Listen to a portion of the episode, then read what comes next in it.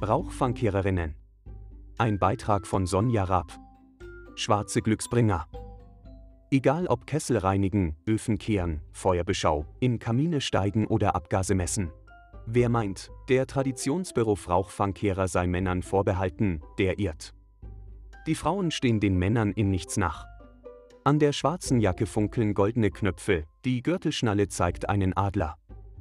Sicherheitsschuhe und Kappe gehören ebenfalls zur Arbeitsbekleidung.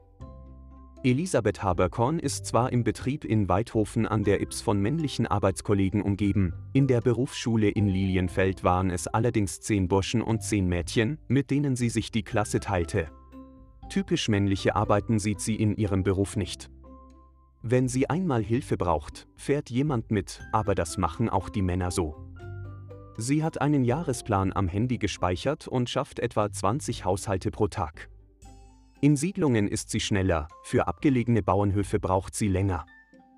Auch die Winter mit Allrad und Schneeketten ist sie gewohnt. Das macht ihr nichts aus. Sie klettert in Kamine, bürstet Staub und Ruß von den Kaminwänden, steigt auf Dachböden und Dächer, rettet Wespen, Tauben, Habichte und Schlangen aus Kaminen. Angst vor Tieren darf man nicht haben, auch Hunde sind oft ein Thema, erzählt sie. Aber ein wilder Hund bin ich eh selber, lacht sie dann. Sie mag ihren Beruf sehr, freut sich an schönen Aussichten, netten Menschenbegegnungen und fühlt sich frei. Einen Bürojob könnte sie sich nicht vorstellen. Eine Stunde am Laptop pro Woche reicht mir. Und einen Fernseher brauche ich auch nicht. Lieber geht sie in ihrer Freizeit wandern, macht den Haushalt, trifft sich mit Freunden oder kocht. Traditionell und innovativ. Janine Petermann aus Scheibs hat nach ihrer Rauchfangkehrerinnenlehre 2011 die Meisterprüfung gemacht und danach noch im Masterstudium an der Donau-Universität Krems den Lehrgang Fire Safety Management. Sie wollte immer schon einen traditionellen und innovativen Handwerksberuf erlernen und ist durch einen Zeitungsartikel auf den Beruf des Rauchfangkehrers gestoßen. Dass der Arbeitsalltag dabei individuell gestaltbar ist, hat ihr gefallen.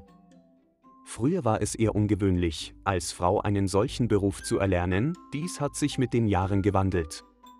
Für dieses Traditionshandwerk benötigt man als Frau eine gute Kondition und Kraft.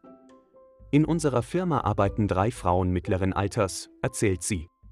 Seit 17 Jahren als Frau in einer Männerdomäne tätig, empfindet sie persönlich es nicht immer als einfach, meint aber, dass eine Rauchfangkehrerin sowohl kräftemäßig als auch was Genauigkeit betrifft, ebenso viel leisten kann wie ein Mann. Janine ist für St. Anton an der Jesnitz, St. Georgen an der Lies und Scheibs zuständig. Im Schnitt betreut sie fünf bis sieben Haushalte pro Tag mit feuerpolizeilichen Beschauen und Abnahmen von neuen Heizungen. Im Gespräch mit den beiden Rauchfangkehrerinnen fällt auf, dass beide sehr begeistert von ihrem Arbeitsalltag erzählen und nichts Negatives daran finden können. Janine berichtet von Arbeitskollegen, die zu langjährigen Freunden geworden sind und empfindet es nicht als selbstverständlich, als Vorgesetzte so gute Beziehungen zu den Arbeitnehmern zu haben. Elisabeth ergänzt. Schwindelfrei sollte man sein und gerne Kontakt mit Menschen haben. Hauptsache, die Leute sind freundlich. Mit den männlichen Arbeitskollegen komme ich gut zurecht.